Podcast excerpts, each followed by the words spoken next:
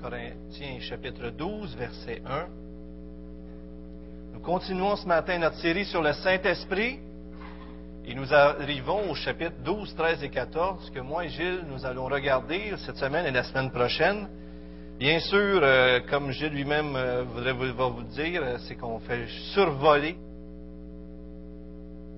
sur ces passages. Mais regardons ce qu'on peut euh, comprendre et mieux connaître du Saint-Esprit, de son œuvre dans nos vies. Pour ce qui concerne les dons spirituels, je ne veux pas, frères, que vous soyez dans l'ignorance.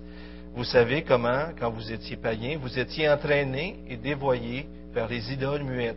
C'est pourquoi je vous le déclare. Nul, s'il parle par l'Esprit de Dieu, ne dit Jésus est anathème, et nul ne peut dire Jésus est le Seigneur si ce n'est par le Saint-Esprit. Il y a diversité de dons, mais le même esprit. Diversité de services, mais le même Seigneur. Diversité d'opérations, mais le même Dieu qui opère tout en tous. Or, à chacun la manifestation de l'Esprit est donnée pour l'utilité commune. En effet, à l'un est donné par l'Esprit une parole de sagesse, à une autre une parole de connaissance, selon le même Esprit, à un autre la foi, par le même Esprit, à un autre des dons de guérison par le même esprit, à un autre le don d'opérer des miracles, à un autre la prophétie, à un autre le discernement des esprits, à un autre diverses sortes de langues, à un autre l'interprétation des langues. Un seul et même esprit opère toutes ces choses, les distribuant à chacun en particulier comme il veut. En effet, comme le corps est un, tous tout en ayant plusieurs membres, et comme tous les membres du corps, malgré leur nombre, ne sont qu'un seul corps, ainsi en est-il du Christ. Car c'est dans un seul esprit que nous tous, pour être un seul corps, nous avons été baptisés, soit juifs, soit grecs, soit esclaves, soit libres, et nous avons tous été abreuvés d'un seul esprit. Ainsi le corps n'est pas formé d'un seul membre, mais de plusieurs. Si le pied disait, parce que je ne suis pas une main et je ne suis pas du corps, il n'en est pas moins du corps pour autant. Et si l'oreille disait, parce que je ne suis pas un œil, je ne suis pas du corps, elle n'en est pas moins du corps pour autant. Si tout le corps était œil, où serait l'ouïe? S'il était tout ouïe, où serait l'odorat? En fait, Dieu a placé chacun des membres dans le corps comme il a voulu. Si tous étaient un seul membre, où serait le corps? Maintenant donc, il y a plusieurs membres et un seul corps. L'œil ne peut pas dire à la main, je n'ai pas besoin de toi, ni la tête dire aux pieds, je n'ai pas besoin de vous, mais bien plutôt, les membres du corps qui paraissent être les plus faibles sont nécessaires, et ceux que nous estimons être les moins honorables du corps, nous les entourons d'un plus grand honneur. Ainsi nos membres les moins décents sont traités avec le plus de décence, tandis que ceux qui sont décents n'en ont pas besoin. Dieu a disposé le corps de manière à donner plus d'honneur à ce qui en manquait, afin qu'il n'y ait pas de division dans le corps, mais que les membres aient également soin les uns des autres. Et si un membre souffre, tous les membres souffrent avec lui. Si un membre est honoré, tous les membres se réjouissent avec lui. Vous êtes le corps de Christ et vous êtes ses membres, chacun pour sa part. Et Dieu a établi dans l'Église, premièrement des apôtres, deuxièmement des prophètes, troisièmement des docteurs, Ensuite, il y a le don des miracles, puis le don de guérir, de secourir, de gouverner, de parler diverses sortes de langues. Tous sont-ils apôtres? Tous sont-ils prophètes? Tous sont-ils docteurs? Tous font-ils des miracles? Tous ont-ils des dons de guérison? Tous parlent-ils en langue? Tous interprètent-ils? Aspirez aux dons les meilleurs. Et je vais encore vous montrer une voie par excellence. C'était la parole de Dieu, frères et sœurs. Bien, Seigneur, ce matin, c'est tout un sujet qu'on a devant nous, mais on voudrait surtout qu'on qu'on puisse être euh, reconnaissant, Seigneur, de cette grâce que tu nous fais de pouvoir participer comme cela dans le corps. Seigneur, tu as voulu te révéler à nous de cette façon, afin que par les uns et les autres, on puisse être bénis, afin que les uns par les autres, on ait besoin, tous ensemble, d'être ensemble pour former un seul corps tu as voulu donner des, cadeaux à chacun d'entre nous pour qu'on puisse être un instrument de grâce pour les uns les autres et pour qu'on puisse mieux te connaître. Et Seigneur, comment pourrait-on te connaître, Tu es un Dieu infini et grand. Mais tu as voulu te révéler par l'Église, tu as voulu te révéler par la, dans la diversité, mais l'unité en même temps, Seigneur. C'est tellement extraordinaire. Dirige-nous dans ta présence ce matin. Parle à nos cœurs et qu'on puisse encore mieux comprendre, Seigneur, l'œuvre du Saint-Esprit. Au nom de Jésus-Christ. Amen. Cette semaine, euh, peut-être certains d'entre vous euh, avez déjà vu le film euh, Auguste Roche. Je pense que j'en ai déjà parlé. C'est un film que j'apprécie particulièrement. C'est un jeune homme, c'est le film, c'est l'histoire d'un jeune homme, Evan Taylor, qui est joué par Freddie Highmore, qui est un prodige de la musique. Alors, au début, on voit un peu l'histoire, comment ça a commencé, mais les parents, c'était des musiciens. L'enfant est séparé des parents dès le, jeune âge, donc l'enfant ne sait pas qui sont ses parents. Il vient en orphelinat, puis arrivé vers l'âge de 11 ans, je crois, ou dans ces coins-là, il a une soif en dedans de lui de retrouver ses parents. Et c'est un prodige de la musique. Il entend de la musique partout. Et, euh, et son désir, c'est de retrouver ses parents, et il croit que ça va être à travers la musique qu'il va retrouver ses parents. Il y a comme l'impression, puis là on voit tout le déroulement, et le film se déroule, et, l'enfant développe sa capacité de musique, et de plus en plus, à un moment donné, il arrive vers la fin, et il écrit une symphonie. Et puis il va jouer devant des milliers de spectateurs, et les gens sont épatés de voir que c'est un génie de la musique, et bien sûr, il y a comme un apogée, un apogée, il y a un crescendo, comme je disais Nathalie dans ce film-là. Il comme c'est comme si euh, on arrive le moment, euh, le moment de la fin où ce que, alors qu'il fait jouer cette pièce-là, les parents arrivent, ils se retrouvent eux-mêmes et ils retrouvent l'enfant. Il y a comme un crescendo où on voit, euh, c'est comme si l'auteur a voulu créer le moment parfait. Et c'est tellement extraordinaire. Moi, J'apprécie beaucoup euh, ce film-là, mais pourquoi je vous ramène ça ce matin? Parce que des fois, on pourrait parler du Saint-Esprit, comme on l'a dit euh, la première fois, et je vais continuer de vous en parler, et on va continuer à en parler comme ça aussi, que euh, on peut parler du Saint-Esprit comme si c'était une puissance. Et l'œuvre du Saint-Esprit dans l'Église comme si c'était une mécanique bien huilée. Mais c'est très limitatif de parler comme ça. Et aujourd'hui, j'aimerais vous présenter le Saint-Esprit comme un chef d'orchestre. Une personne qui, qui est là, qui dirige tout un orchestre. Vous êtes cet orchestre-là. Vous êtes tous des musiciens par la grâce de Dieu. Si vous êtes des enfants de Dieu, tous, la Bible nous dit, vous avez reçu le Saint-Esprit et tous vous êtes équipés pour faire partie de l'orchestre. La symphonie, c'est l'Évangile. C'est le message de Jésus-Christ. Et celui qui nous entend, bien sûr, c'est le Père, pour qui toute cette louange, cette gloire arrive, et le monde qui nous entoure. Et voyez-vous, c'est bien différent de voir euh, le Saint-Esprit comme une personne que de le voir comme une puissance ou quoi que ce soit d'autre. Le Saint-Esprit est une personne qui est à l'œuvre aujourd'hui parmi nous en travers chacun d'entre vous, tous ceux qui appartiennent à Jésus-Christ. Et j'aimerais qu'on garde cette idée-là en tête au long du message d'aujourd'hui. Et vous savez, à un moment donné, euh, dans, le film, euh, bien sûr c'est un film, mais il passe, puis quand, c'est la symphonie qui est quand le, chant commence, il y en a un qui tourne une patente qui fait comme un bruit de vent. Il y en a qui l'ont vu, hein, le film? Et, euh, et bon coup, c'est le, triangle, à un moment donné, il y a une voix, mais toute une petite chose, des petits détails de rien. Mais lorsque tu mets tout ça ensemble, c'est émouvant, c'est transportant, c'est extraordinaire. Et j'aimerais que vous vous voyiez ce matin comme ça. Des fois, on se dit, ouais, mais je vais laisser ça aux autres où on se dit Ah, j'ai pas j'ai pas quelque chose qui est frappant comme don, je, suis comme dans le secret. J'aimerais ça ce matin que vous sortiez d'ici et vous disiez Le Saint-Esprit veut que je joue de mon instrument pour sa gloire.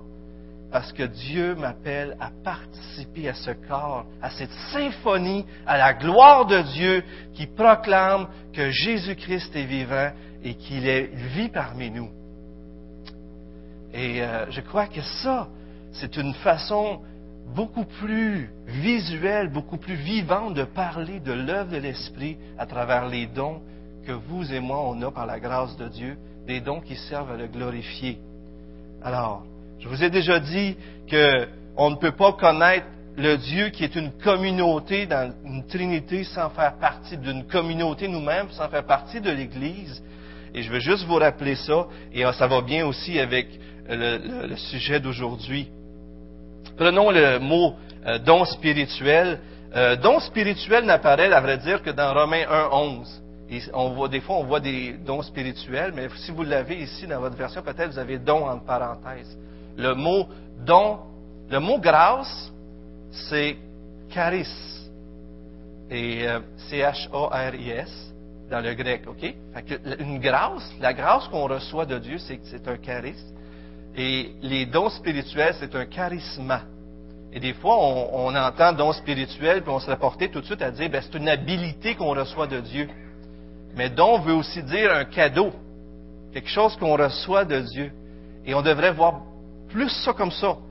On a reçu un cadeau, c'est une grâce qu'on ne mérite pas, et c'est un don que Dieu fait à l'Église à travers vous et en vous. Et ça change juste ça déjà, ça change notre façon d'approcher les dons. On va survoler le texte à des endroits, bien sûr. Je vais peut-être plus regarder un peu plus les premiers versets. Mais les versets 1 à 3, déjà, Paul établit à qui qui parle. Il dit, euh, pour ce qui concerne les dons spirituels, je, ne veux pas, frère, que vous soyez dans l'ignorance. Donc, c'est important. On veut en savoir sur les dons spirituels. Et Paul ne voulait pas que les gens des Corinthiens, qui se faisaient une grande gloire de certains dons particuliers, qui, se faisaient une gloire personnelle, Paul veut recentrer ça. Il veut dire, c'est pas pour vous vos dons, c'est pour la gloire de Dieu et ça devrait être toujours pris avec humilité parce que c'est un cadeau de Dieu, c'est une grâce qu'on reçoit. Donc ici, il dit, on je veux pas que vous soyez dans l'ignorance. Et c'est pas comme si vous serviez toutes sortes de dieux. Et donc, en premier, les versets 2 et 3, c'est comme s'il établit un principe de base à la, comment savoir si une personne parle par l'esprit, par exemple, ou s'il est dirigé par les idoles? Ben, un principe de base très simple, mais quand même qui est important, probablement encore plus dans ce temps-là, c'est que ceux qui sont dirigés par l'Esprit de Dieu parlent de Jésus-Christ. Jésus-Christ est Seigneur. Et ici, on ne parle pas de ceux qui disent Seigneur, Seigneur, comme à la fin du, Sermon sur la montagne au chapitre 7 euh, de Matthieu. On parle de ceux qui sont vraiment obéissants, que Dieu est entré dans leur vie et que maintenant leur vie est dirigée par Dieu. Et vous connaissez probablement euh, un Thessaloniciens 9 qui dit qu'on raconte euh, comment vous vous êtes convertis à Dieu en abandonnant les idoles pour servir le Dieu vivant et vrai. Aujourd'hui, on dirait, comment est-ce que vous vous êtes convertis à Dieu? Parce qu'avant, votre vie, c'était les autos. Avant, votre vie, c'était votre travail. Avant, votre vie, c'était la sexualité. Avant, votre vie, c'était l'argent. Vous vous êtes convertis, vous avez laissé ces choses-là. Et maintenant, ce qui dirige votre vie aujourd'hui, c'est Jésus-Christ. Lorsqu'on demande pardon, euh, on dit Seigneur, pardonne-moi parce que j'ai fait ça. On est en train toujours de dire je me détourne, puis c'est toi, Seigneur, que je veux suivre. Des fois, on ne suit pas toujours parfaitement, mais dans notre vie, ceux qui sont des vrais croyants devraient marcher d'une façon à aller toujours vers Jésus-Christ dans l'obéissance. Donc, Paul s'adresse clairement à des chrétiens tout de suite en commençant et établit que les vrais chrétiens, ceux qui ont Jésus comme Seigneur, c'est eux, c'est des gens qui ont ces dons-là et qui parlent par l'Esprit, disent que Jésus-Christ est Seigneur. Et euh, la première chose que j'aimerais vous attirer l'attention, versets 4 à 7, on va le relire ensemble. Il y a diversité de dons. regardez bien, il parle de diversité, unité.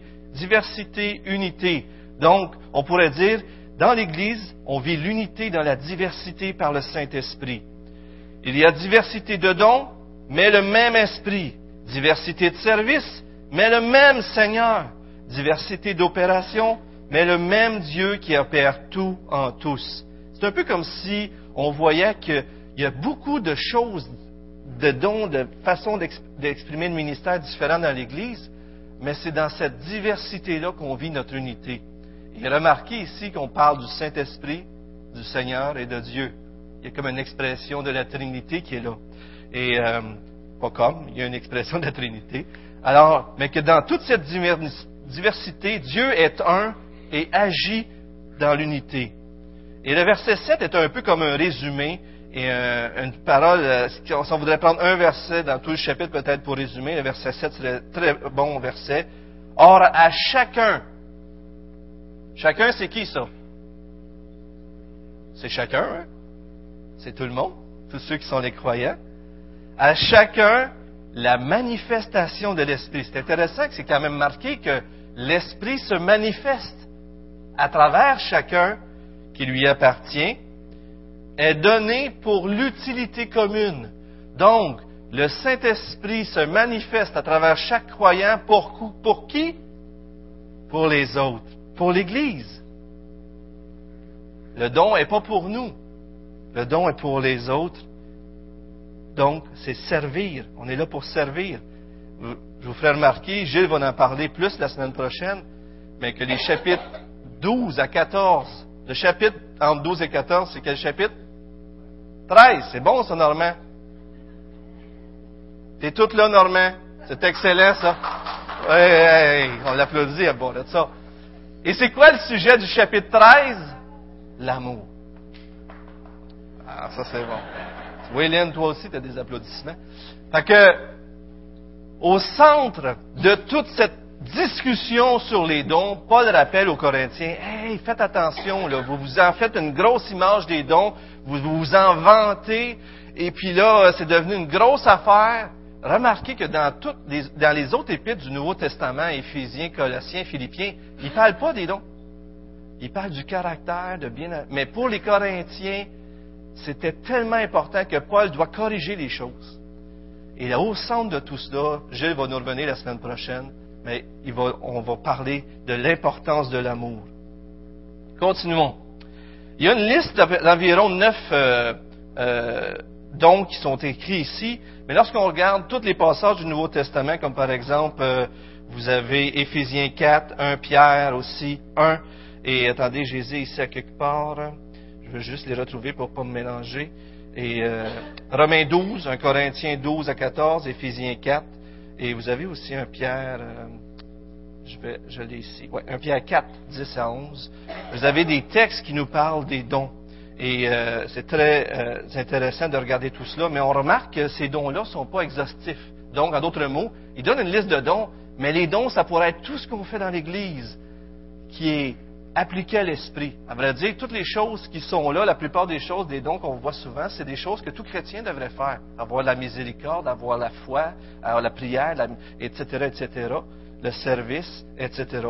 Mais certains reçoivent une, une force, une puissance spéciale pour accomplir leurs dons pour le bien de l'Église, et ça, c'est extraordinaire. Mais un seul esprit, et c'est répété à quatre fois le même esprit, le même esprit, un seul esprit, un seul esprit. Il y a une emphase sur l'unité qui est extraordinaire. Alors, on voit ici que même dans cette diversité, nous sommes dans l'unité. Et quand on y pense, le corps humain, on a l'expression qui va, qui va venir, mais le corps humain fait qu'il est un corps, mais qu'est-ce qui fait qu'il est un? C'est toute la diversité de chacun de ses membres. Et on va y revenir un peu plus. Alors, euh, j'ai pas beaucoup de temps ce matin, mais euh, ce matin, je pourrais pas vous amener des listes euh, de, savoir comment ou des tests. Des fois, on a, à cœur de savoir notre don et tout ça. c'est correct, on peut chercher, on peut regarder, étudier ça pour mieux comprendre. Euh, peut-être que je peux vous en montrer quelques-uns juste pour votre, votre, bénédiction personnelle. Je vais demander à David, il y a un texte 1 Pierre 4, 10 que j'ai en premier, que je vais vous montrer. Et c'est un autre texte qui parle des dons. Mais regardez ici l'emphase est mise pour que, sur quoi? Comme de bons dispensateurs des diverses grâces de Dieu, que chacun de vous mette au service des autres le don qu'il a reçu. Donc, on est des dispensateurs de la grâce de Dieu et ce qu'on devrait faire, c'est de mettre au service des autres les dons qu'on a reçus. Et là, c'est comme si Pierre divise euh, en deux sortes de dons, ce qu'on a reçu de Dieu. Si quelqu'un parle, n'importe quel ministère de la parole, que ce soit comme annonçant la parole de Dieu, les oracles de Dieu. Si quelqu'un remplit un ministère, donc un ministère de service, qu'il le remplisse selon la force que Dieu communique, en d'autres mots, dans la dépendance de Dieu, afin qu'en toute chose, Dieu soit glorifié par Jésus-Christ. Donc, on doit mettre au service des autres. Vous avez un don et il appartient à toute l'Église. Vous ne pouvez pas juste dire, je vais laisser ça aux autres, parce qu'on a besoin de votre don. L'Église en a besoin. Voyez-vous comment c'est beau? Comment est-ce qu'on va vivre l'unité? C'est en réalisant qu'on a tous besoin des uns des autres et que chacun d'entre vous, chacun de vos dons est nécessaire pour l'accomplissement de l'Église. J'ai trouvé une liste euh, de dons définis. C'est un peu, euh, c'est dangereux de faire ça parce qu'on pourrait trouver des définitions d'une façon ou d'une autre, mais regardons-en peut-être quelques-unes juste pour euh, le plaisir, OK? C'est une liste plus large, là, mais on peut continuer, David, avec les prochaines. Alors, apôtres. Bien sûr, dans le premier sens, ce sont ceux qui ont été témoins de la résurrection de Jésus-Christ. Donc, ceux qui recevaient la révélation divine de Dieu, on a les Écritures à cause d'eux, le Nouveau Testament, et qui avaient l'autorité d'implanter de nouvelles églises. Mais il y a un genre de deuxième sens qu'on voit dans les Écritures aussi, euh, qu'on pourrait communiquer comme ceux qui implantent ou exercent un leadership sur un nombre d'églises. Je me demande si c'est pas Timothée ou quelqu'un d'autre comme ça qui est appelé apôtre, mais il y avait un ministère envers des églises. Mais il y a un sens premier que seuls les douze avaient, et euh, ben, ceux qui ont vu la résurrection de Jésus. Prophète, eh bien, il y a aussi un sens premier, un sens second. Bien sûr, dans l'Ancien Testament, on se souvient des prophètes qui annonçaient la parole de Dieu. Je ne l'ai pas écrit ici, là.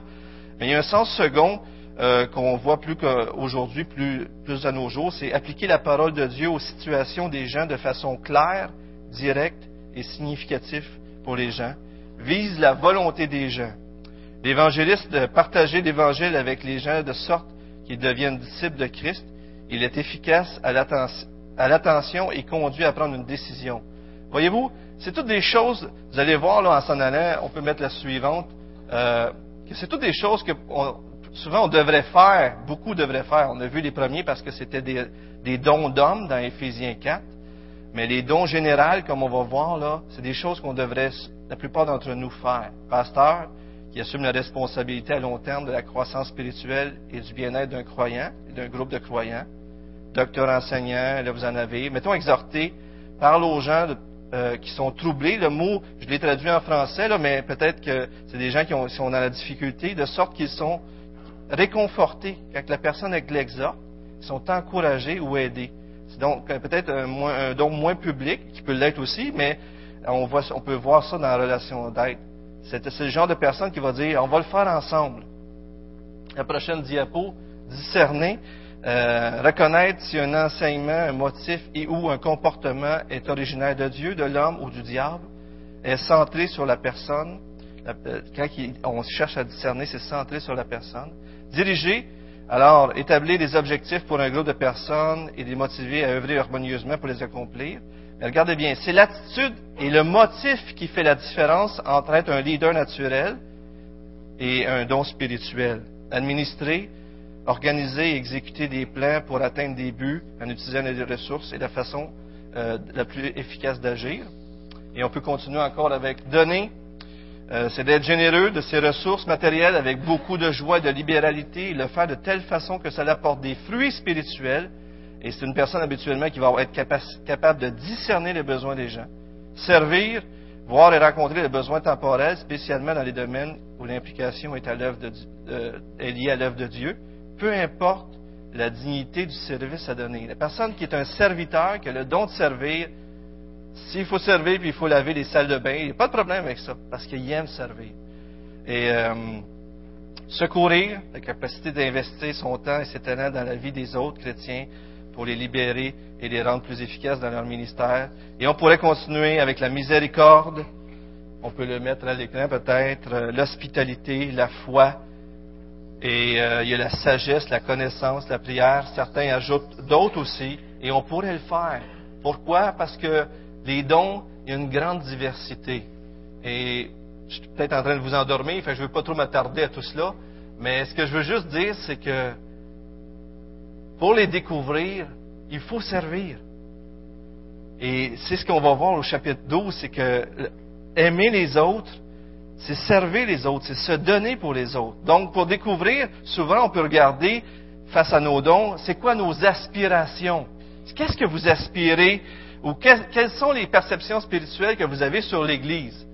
Dans le cours Changer vraiment commun, à un moment donné, il en parle, je ne sais pas si vous en souvenez, mais il disait souvent que des fois, en tant que chrétien, on voit des choses qui manquent dans l'Église. Ah, l'Église, il manque ça, on devrait faire ça, puis tout ça. Et là, on se met à critiquer. Et dans le, dans le livre, l'auteur dit que souvent, on, perçoit l'Église à travers nos dons. Donc, on voit les faiblesses à travers ce que nous, on pourrait combler, parce qu'on les voit à travers nos dons. En d'autres mots, euh, si on voit quelque chose qui a un besoin, on devrait voir si c'est pas Dieu n'est pas en train de nous dire prends-en soin de ce besoin-là, plutôt de critiquer, parce que les dons devraient conduire à l'unité, à la bénédiction, et pas à la division. Alors, si vous voyez des besoins dans l'Église, peut-être que Dieu est en train de vous dire, ben regarde, j'aimerais ça que tu fasses ça. Et euh, si vous avez un fardeau pour euh, l'Église, ben peut-être que Dieu est en train de vous montrer qu'est-ce qu'il euh, voudrait que vous fassiez pour l'avancement du royaume. C'est sûr que si on utilise nos dons pour diviser, ça marche pas. Une bonne idée de lire sur le sujet, mais plus qu'autre chose, mettez-vous au service des frères et sœurs de toutes les façons possibles. Évaluez votre efficacité, bien sûr. Regardez s'il y a des fruits spirituels, parce que ce qui constitue un don, euh, c'est l'action et la bénédiction de Dieu. Souvent, on peut, je peux, certains peuvent être, peuvent faire des services, puis rendre des services, mais il y a des fois, il y a des gens qui vont faire des choses et qui vont faire en sorte qu'on est béni spirituellement. Et c'est pas toujours le ministère de la parole, ça peut, c'est certainement, ça peut l'être, mais ça peut être toutes sortes de choses, mais ça nous bénit spirituellement. Et attendez-vous que les autres vont le voir. Souvent, les autres vont voir que vous avez telle, telle chose dans votre vie parce qu'ils sont de l'extérieur, ils en jouissent, ils vous voient aller, ils peuvent vous le dire. Mais, une chose que j'ai trouvé très intéressant, c'est, j'ai écouté un message de John Piper, puis à partir de Romains 1, 11 à 12, il tire la conclusion suivante, que il affirme que les dons spirituels ont pour but de fortifier la foi. Et donc, pour découvrir quel est notre don, on doit se demander comment on fortifie la foi des gens alentour de nous. Et des fois, il y a des gens qui sont dans la détresse, et on arrive puis on les aide, il n'y a presque aucune parole, mais ces gens-là, ça les touche, ça les transforme. Et ils jouissent d'un don spirituel de Dieu à travers nous, et ça n'a aucun rapport avec la parole. Et pourtant, on est en train d'œuvrer pour la gloire de Dieu. Alors, qu'est-ce qui, de quelle façon Dieu vous utilise pour faire grandir la foi des autres? Posez-vous la question. Comment est-ce que Dieu vous utilise pour édifier les autres, pour faire les faire grandir dans la foi? Et c'est une bonne question, je trouve, pour euh, comprendre et mieux, mieux être intéressé aux choses, à savoir où ce que Dieu veut qu'on travaille. Ça peut nous faire voir la différence aussi entre une simple habilité qui est là pour enrichir le monde, la création, et un don spirituel qui est là pour enrichir l'Église. Dans le passage de tantôt euh, de 1 Pierre 4 qu'on a vu, euh, c'est le contexte d'une maisonnée que, que, je vais juste le reprendre ici, juste pour être sûr de l'avoir devant moi, le texte. Là. Mais euh, 1 Pierre 4, 10, donc, comme des bons dispensateurs des diverses grâces. Et il y a aussi cette idée qu'on m'a donné que dans l'Église, c'est comme un lieu, une maisonnée, et où nous, ce qu'on a à gérer, c'est les grâces de Dieu qui sont déversées sur nous. Et la façon de gérer ces grâces de Dieu-là, ces fonds-là de grâce, c'est à travers nos dons. Donc, en d'autres mots, Dieu déverse sa grâce sur nous, et à travers nos dons, on communique les grâces à d'autres. C'est encore là une autre façon très intéressante, je trouve, de pouvoir regarder les dons et de pouvoir les découvrir. Maintenant, regardons rapidement euh, les versets 12 à 26. Je ne les lirai pas avec vous, vous voyez comment c'est long, mais je résume un peu les idées qui sont là. Le corps de Christ, il a plusieurs membres, mais on forme un seul corps, comme le texte le dit au verset 12. Même, on a été baptisé et abreuvé. C'est intéressant qu'il montre les deux. Quand on est baptisé, on est immergé de l'Esprit. Et lorsqu'on est abreuvé, ça rentre à l'intérieur. Hein? Donc l'Esprit Saint nous englobe complètement, et il y a peut-être même une, référence à l'Ancien Testament dans tout cela, où ce que on a été abreuvé et baptisé à travers l'Exode. Mais cette image-là, que dans le Saint-Esprit, on est baptisé et qu'on est abreuvé par le Saint-Esprit. Le corps n'est pas formé d'un seul membre, mais de plusieurs, et tous sont importants. Et si c'est la seule chose quasiment qu'on retient ce matin, c'est extraordinaire. Chacun d'entre nous, on a besoin des autres, de vos dons. Et si, même si quelqu'un sonne des cymbales, puis c'est bruyant, on a besoin de la cymbale, mais des fois, on a besoin aussi du petit triangle. Pas vrai? Avez-vous déjà entendu ça? Lorsqu'on écoute un orchestre, un orchestre, excusez, au début, ils font l'ajustement des, instruments, merci. Alors, il ajustent ça, puis là, on entend une cacophonie. Hein? C'est quelque chose de... Et puis là, oups, toc, toc, toc, le chef d'orchestre commence. Et puis là, c'est, ça part. Puis là, il y en a un qui se rajoute, puis ça se rajoute. Puis à un moment donné, là, ça devient impressionnant. Mais chaque petit instrument a sa part dans l'œuvre pour la gloire de Dieu, ce chant glorieux de l'Évangile qu'on doit vivre en tant qu'Église. C'est Dieu, le verset, ça revient, je pense, à deux reprises dans le texte, qui nous a assigné à chacun notre place. Et tous sont importants. Et même, il y a cet aspect d'honorable. Dieu donne plus d'honneur à ce qui en manque. Et le verset 25 nous dit, afin qu'il n'y ait pas de division dans le corps, mais que les membres aient également soin les uns des autres. Tout devrait concourir à travers ces dons et cette grâce de Dieu-là qu'on reçoit, que le Saint-Esprit nous donne, à l'unité et à la bénédiction. Et, ça, c'est énorme parce que des fois, nos différences nous divisent. Mais les Écritures ici, ici nous disent que c'est justement toutes ces petites différences-là qui s'emboîtent toutes une dans l'autre parce que j'ai besoin de vous, on a besoin les uns des autres, et ces besoins-là font en sorte qu'on est un corps et qu'on prend soin les uns des autres. Euh, j'avais une personne qui m'avait appelé parce qu'il avait un besoin, et puis là, j'étais là, puis je dis, bon, comment est-ce que je vais faire pour... Euh, c'était une dame, fait que je dis, comment je vais faire pour qu'elle puisse être suivie par quelqu'un? Et, et, à un moment donné, la dame, elle appelle une autre personne, une autre chrétienne, ça donne comme ça. Et puis là, je la rappelle pour savoir comment ça va. C'était déjà commencé avec l'autre personne de, prendre soin d'elle et que tout était en discussion, il était pour se rencontrer. J'avais même pas eu besoin de rien faire. Et ça, c'est tellement extraordinaire de voir ça, comment est-ce que lorsque le corps de Christ fonctionne bien, toutes les choses se mettent en œuvre et c'est beaucoup plus léger pour tout le monde et c'est tellement une bénédiction de voir tout le monde à l'œuvre. Une autre chose qui est intéressante dans ce passage-là, il dit que si l'un souffre, tous souffrent. Avez-vous déjà eu une saleté dans un œil? Qu'est-ce que vous faites? Vous fermez l'œil puis vous continuez à travailler quand vous avez une saleté dans l'œil? Tout arrête. Pas vrai? Tout arrête, et puis là, on, de l'eau dans l'œil, chérie, chérie, papa, maman, tout arrête. Et puis là, il faut se débarrasser de ça parce qu'on on, a un autre œil, on pourrait dire, oh, je vais le fermer pour une semaine, je reviendrai à ça plus tard. Non, non, ça ne marche pas comme ça. Lorsque un souffre, un des membres souffre, tous les membres souffrent. Si le corps fonctionne bien ici, s'il y en a un qui souffre, tous vont souffrir. On l'a vécu avec notre sœur euh, euh, Linda. J'avais Nicole dans la tête, mais c'est Linda. Vous en souvenez comment est-ce que Linda, avec son combat contre le cancer, par la grâce de Dieu, maintenant est avec le Seigneur, mais lorsque c'est arrivé, on a vécu quelque chose de spécial dans l'Église. Vous en souvenez-vous? C'était vraiment spécial.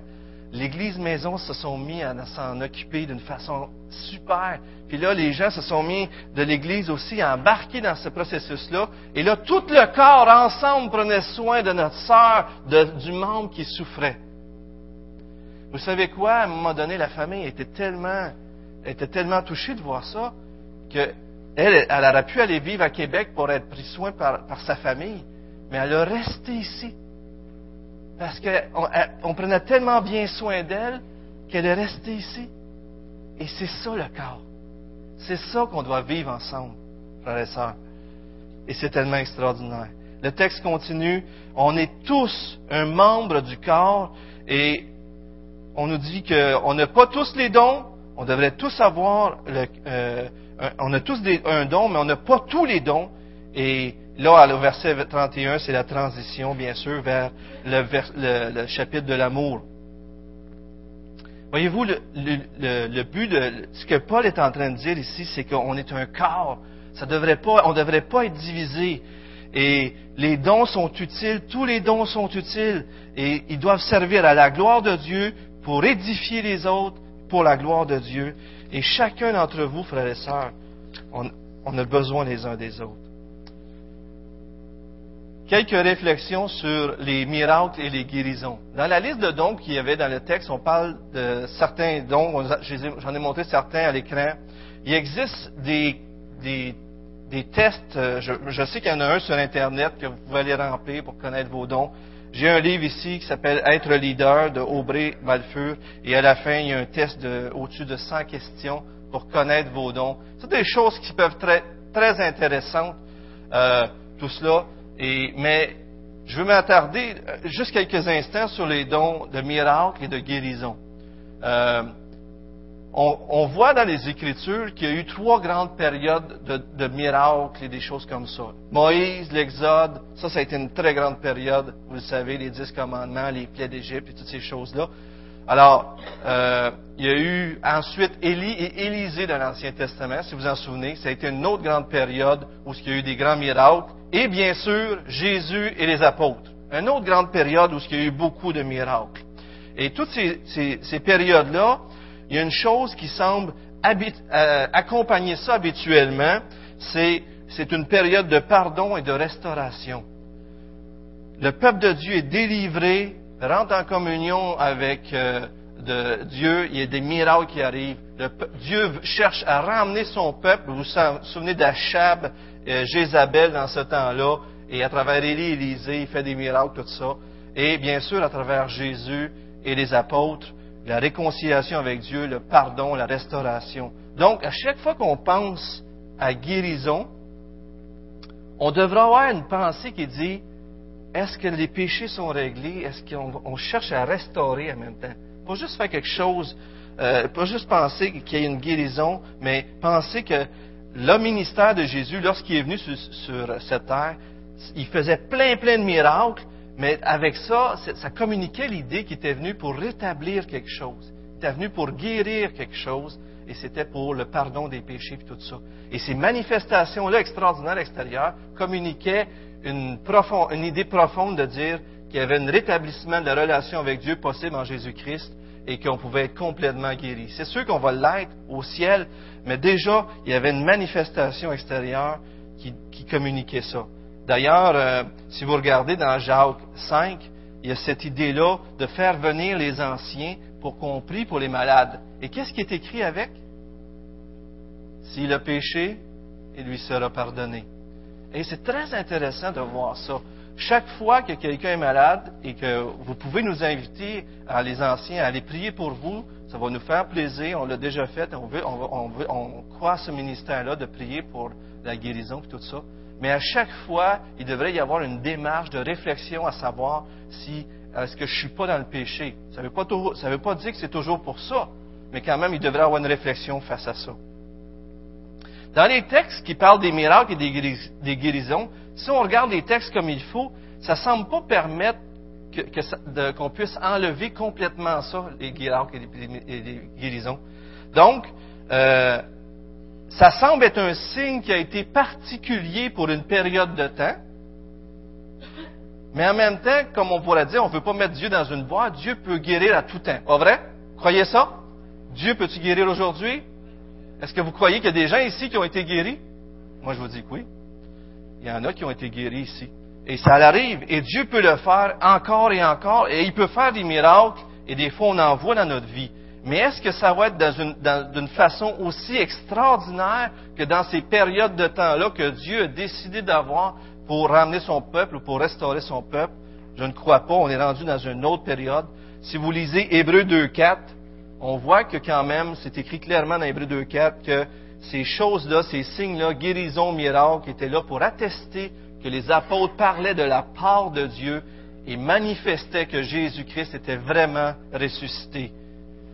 Mais aujourd'hui, des fois, on peut tomber dans un piège. On peut penser, si tu guéris pas, c'est parce que tu n'as pas la foi. J'aimerais juste faire une petite note là-dessus aujourd'hui, ce matin. Des fois, on pourrait dire, ben, euh, si tu avais la foi, tu guérirais. Ça, c'est dangereux de dire ça. Je vous explique pourquoi. On met une grosse pression sur les gens quand on dit que c'est juste à cause de leur foi qu'ils guérissent pas. Est-ce que ça se peut que ça soit ça? Oui. Mais est-ce que ça se peut que ça soit pas ça? Hein? Ça se peut que la personne, Dieu a choisi que ça soit pas ça. Regardez l'apôtre Paul. Je trouve ça très intéressant. L'apôtre Paul, il y a eu, il y a quatre textes qui parlent de, de guérison pour Paul. S'il y en a que ça les intéresse, je peux vous les donner. Dans les actes 14, 8 à 10, 19, 11 à 12, vous n'aurez pas le temps de tourner, 27 à 12 et 28, euh, 8 à 9. Quatre fois. Mais en revanche, on voit à cinq reprises que Paul n'a pas pu guérir lui-même ou les autres. Je vous les cite rapidement. Vous en souvenez de cette écharpe dans la chair dans Galate, euh, dans 2 Corinthiens 12, 7 à 10. Une autre fois, c'est écrit dans Galates 4, 13 à 14 qu'il y avait une infirmité dans la chair, Paul. Et ailleurs encore, on voit que Épaphrodite, Épaphrodite l'ami de Paul, a été malade jusqu'à la mort et que Dieu a épargné Paul en, guérissant Épaphrodite, mais ce coup, il était malade. Philippiens 2, 25 à 30. Dans 1 Timothée 5, 3, vous vous souvenez que Timothée avait des fréquentes indispositions et il devait prendre un peu de vin. Alors, euh, dans 2 Timothée 4, 20, là, on voit que Paul laisse Trophime malade à Milet. Donc, faut faire attention de dire que la guérison, ça arrive tout le temps si on a la foi. Dieu peut avoir d'autres plans pour nous. Est-ce que vous croyez que Dieu peut permettre qu'on soit malade, puis c'est sa volonté? Qu'on reste là-dedans? Eh bien, 2 Corinthiens 12, 7 à 10 le disent bien. Il dit, ma grâce te suffit.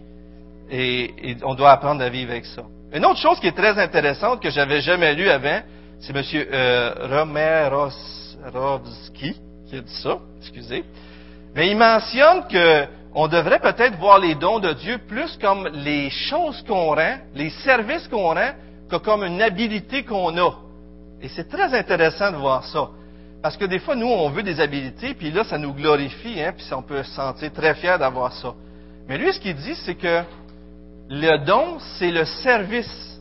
En d'autres mots, plutôt de dire que j'ai le don de guérison puis je peux guérir, c'est la guérison qui est un don de Dieu. Et que Dieu peut se servir d'une personne puis d'une fois d'une autre personne, et que c'est c'est ça qui est le don. La miséricorde qui est le don. Donc, il faut faire attention de tout mettre ça là ensemble, c'est pas aussi simple. Je pense que le plus le plus simple, c'est de dire qu'on doit s'aimer les uns les autres, on doit servir les uns les autres, puis à un moment donné, ça devient clair dans quel aspect que Dieu veut qu'on serve. On voit que Dieu en fait porter du fruit, et c'est là qu'on sait que c'est la place que Dieu nous a assignée dans l'Église, dans le corps, pour que le corps grandisse, soit édifié, qu'on grandisse ensemble et qu'on devienne un. Et ça, c'est extraordinaire. Et euh, donc, faisons attention de faire des pressions. Donc, guérison, miracle, Dieu est toujours capable d'en faire. Mais il y a eu un temps spécial où ce que Dieu en a fait d'une façon spéciale pour établir les choses, les apôtres, sa parole, etc. Je termine en disant, euh, j'aimerais faire venir l'équipe de louange tout de suite, si vous voulez bien vous approcher, parce que je voudrais juste vous faire vivre quelque chose. Euh, vous savez, lorsqu'on regarde le, Dieu à l'œuvre, on voit que le Père a voulu tout remettre entre les mains du Fils. Le Fils a confié les choses au Saint-Esprit et le Saint-Esprit cherche à glorifier Dieu. Si vous regardez les textes comme euh, Jean 15, 26, 16, 13 et 14, le Saint-Esprit va glorifier Jésus-Christ. Donc, il y a un aspect, on dirait que dans la, Trinité, il se cherche à vider pour glorifier l'autre continuellement. Et c'est ce, qui, c'est ce que Jésus a fait à la croix. Il a quitté le ciel, il, s'est donné, il s'est vidé pour nous donner tout. Et c'est ce qu'on devrait vivre continuellement à travers les dons que Dieu nous donne dans, l'Église. Chercher continuellement à se, vider pour se donner à l'autre. Maintenant, s'il y en a juste quelques-uns qui le font, c'est pas la même chose que si tous le font. Quel chant qu'on chante en terminant? On manifeste ta présence. Alors, je vais demander à Michel Côté, à M. Rendina et à Gilles. Gilles, Pasteur Gilles, es-tu là? Il est sorti? OK. Michel, M. Rendina, moi, Gino puis Steve, OK? Je fais peur, hein, là? On peut savoir les paroles? Regardez bien ça. Alors, s'il y a juste les, les anciens qui chantent, qu'est-ce que ça donne? Oh! Êtes-vous prête, M. Randina? Je veux leur faire vivre une expérience, là, un petit peu. Steve, es-tu prête? Gino? Là? T'es-tu pas, t'es pas sûr d'être prête? Toi, tu voulais encourager l'autre à se lever? OK, pas de musique. Pas de musique. Non, non, non, non. Non, non, non, non, non, non, non, non. OK. Alors, ils nous ont donné une note un petit peu déjà, OK? Allons-y, les gars. Seigneur, viens ranimer. Il fait des voix. Le feu que tu as mis en nous, en moi, en nous. OK, OK. Alors, à cette heure, OK? Les diacres, ils sont où les diacres? Il y en a un peu partout. On s'ajoute, OK? On ajoute les diacres pour voir ce que ça donne. Allons-y. On reprend. Seigneur, viens ranimer. On est gâtés, là, hein? Le feu que tu as mis en nous. OK. À ce temps, on va rajouter les chantres, les gens de la louange. Levez-vous. Allez, chérie, lève-toi. Les autres, là, tous ceux qui chantent, OK? All right? Allons-y, on recommence. Seigneur, viens ranimer le feu que tu as mis en moi. Ça s'améliore, hein? On s'arrête. Alors, maintenant, on va se lever ensemble. Ce que je veux vous faire vivre tout simplement ce matin, c'est que si chacun d'entre vous mettez votre voix, votre épaule à la roue, si chacun d'entre vous vous mettez au service les uns des autres dans l'Église, ça va être incroyable, ça va être extraordinaire. Et c'est ce qu'on va entendre avec l'équipe de louange en terminant. Je vous laisse aller. Monsieur Renzina voulait dire un mot? Alors chantons ensemble si vous voulez bien.